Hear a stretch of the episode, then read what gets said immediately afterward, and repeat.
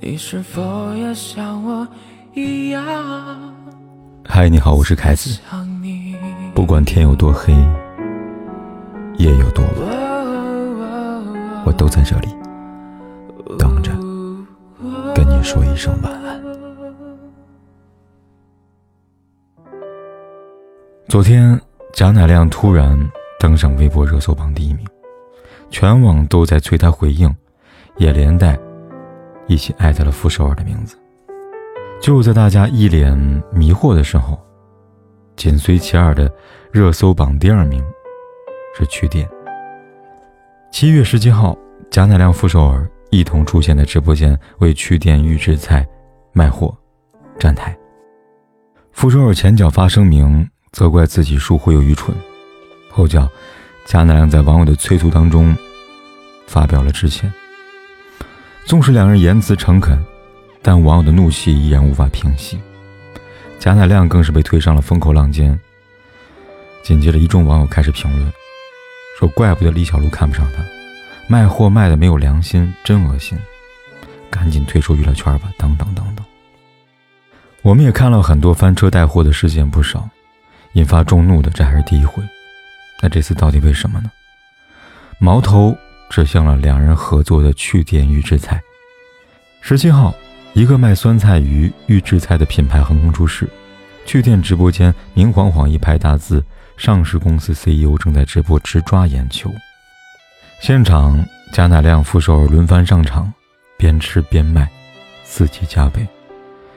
加上亢奋万分的喊话：“十万单酸菜鱼，今天直播间送福利，只要一分钱。”五分钟送一部 iPhone 手机，等等等等，趣店创造了一个带货奇迹。单场直播入账超过二点五亿，连续十五个小时占领直播间带货榜第一名，连前段时间爆火的东方甄选都被他们甩在身后。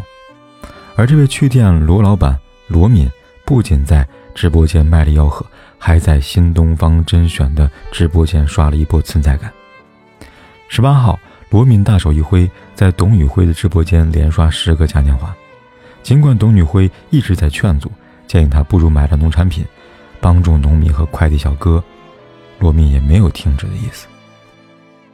于是隔天，罗敏就自曝被董宇辉拉黑了。本想蹭一波热度，却没有想到董宇辉的回应戳破罗敏的真面目。导演小哥因为大学刚毕业，有些私人恩怨拉黑你，我听完之后觉得挺合理的。大学刚毕业，私人恩怨，因为罗敏不仅是趣店的罗老板，更是校园贷的鼻祖。一四年，趣店前身一款叫做趣分期的分期购物平台，在大学生群体中传播开来，手段跟直播间的噱头如出一辙，表面让利，背后收割，不用卖肾就能买 F，低利息，首月零利息。趣店打着便利的旗号。引诱萌动青年一步步走进陷阱。之所以称之为陷阱，是因为在去分期的购物商城当中，充斥着各种的奢侈消费品，是普通大学生根本负担不起的。曾有大学生上节目跟罗勇对线，用两个问题一针见血指出弊端：第一问，去分期面向的是不是没有收入能力的大学生？第二问，去分期销售的是不是价格高昂的产品？显然，两个问题答案都是肯定的。区分其别有用心，昭然若揭，瞄准没有经济来源的学生，通过放贷的方式促进他们去攀比，去消费奢侈用品。面对质问，罗敏的回应是一句：“然后呢？恬不知耻，明知故问。然后呢？第一步引诱，第二步自然是吃光抹净。”对使用去分期满足一时贪欲的学生来说，等待他们的是越滚越大的高利贷法系，陷入校园贷的泥潭当中无法自拔。二零一六年六月，长沙某高校大二的学生伊某在去分期上借款六千元，结果逾期总共要还款一点三万余元，逾期违约金是本金的两倍还多，可谓天价。去分期的分期商品。以未还款金额的百分之一按天收取滞纳金，如此利率明显高于业内标准，相当于向学生放高利贷。一边是低利率的口号，触手可及的商品，一边是复杂的利率算法、繁复的手续文件，许多学生就在糊里糊涂的状态下掉入了无底洞。等到该还款的时候，才忽然发现，逾期的款翻倍增长，一日之间无法偿还，只能看他利滚利。这是校园贷的可恶之处，他将镰刀挥向了手无缚鸡之力的弱者。还未踏入社会的学生，不仅缺乏对金钱的规划能力，而且心智不成熟，极易受到煽动和蛊惑。更令人发指的是，有的贷款人还哄骗学生拆东墙补西墙，以贷还贷。还记得《扫黑风暴》吗？这部取材于全国扫黑办提供的真实事件，其中展现了校园贷的层层套路。堕入风尘的失足女，当年不过借款五千元。最后背上了十二万的债务，何以至此？循环贷。为了还眼前的巨额的钱款，只能冒险借新贷，结果陷入死循环，挣钱的速度永远比不上利滚利的速度。最后还不起怎么办？暴力催收。央视曾曝光过校园贷的逼债过程，先是电话轰炸、威胁孩子、恐吓家长，接着便是更加的手段。砸家门，在门口写红字，用胶水堵锁眼，无所不用其极。催债人的手机相册里满是举着身份证的客户，一旦逾期，便能轻易的玩弄客户的信息，让对方名誉扫地。曾是老师的李尚龙读书也在微博中提到过，自己遇到过好几个被校园贷折磨的学生，有学生天天被暴力催债者拜访，最后走投无路，辍学消失。有父母收到孩子裸照的威胁，掏空钱包也没能挽回孩子的性命，何其恐怖！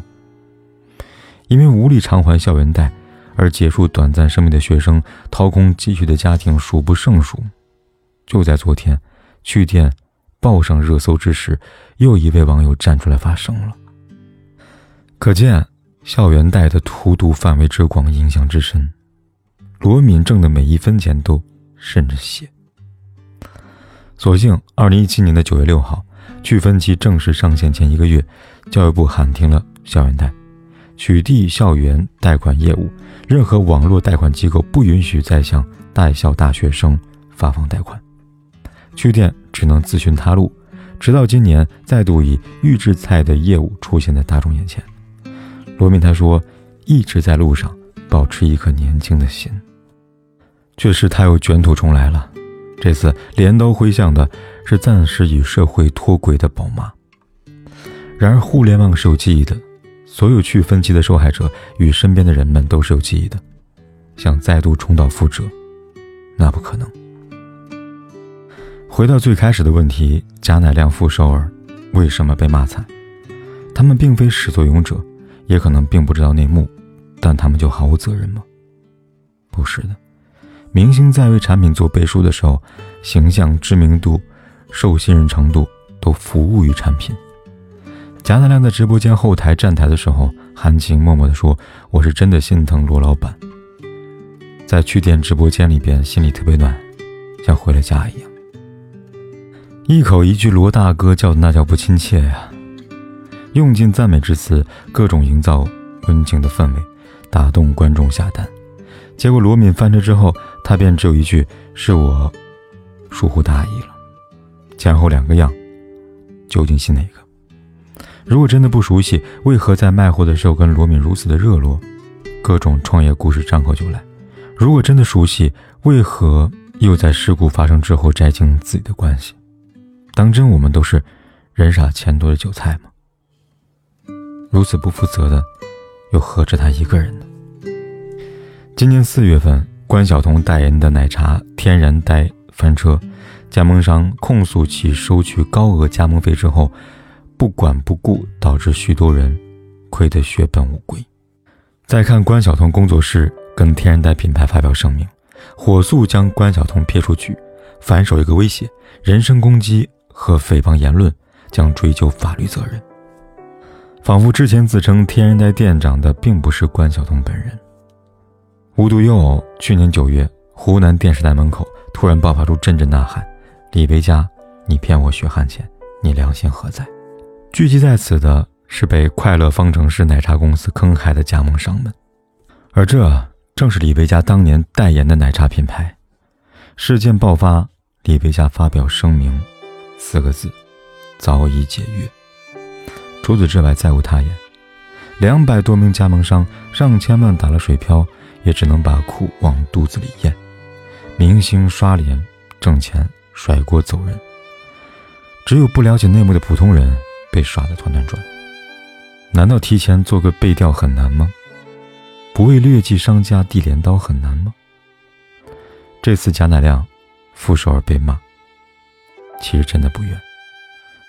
其实要抵制的。不单单是吃人血的无良商家，同时更应该抵制的是随意为他们站台的明星们，因为有的钱能挣，有的真的不行。这一次我告别故乡，踏上我的流浪，我只和周围的理想相近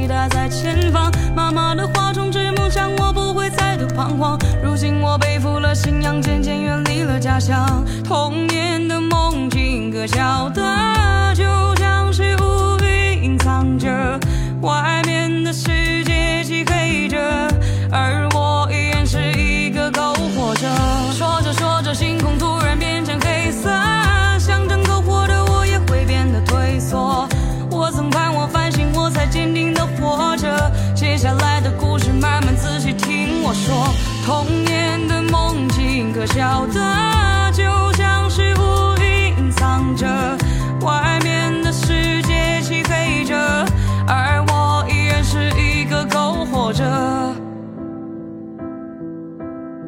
不管天有多黑，夜有多晚，我都在这里等着。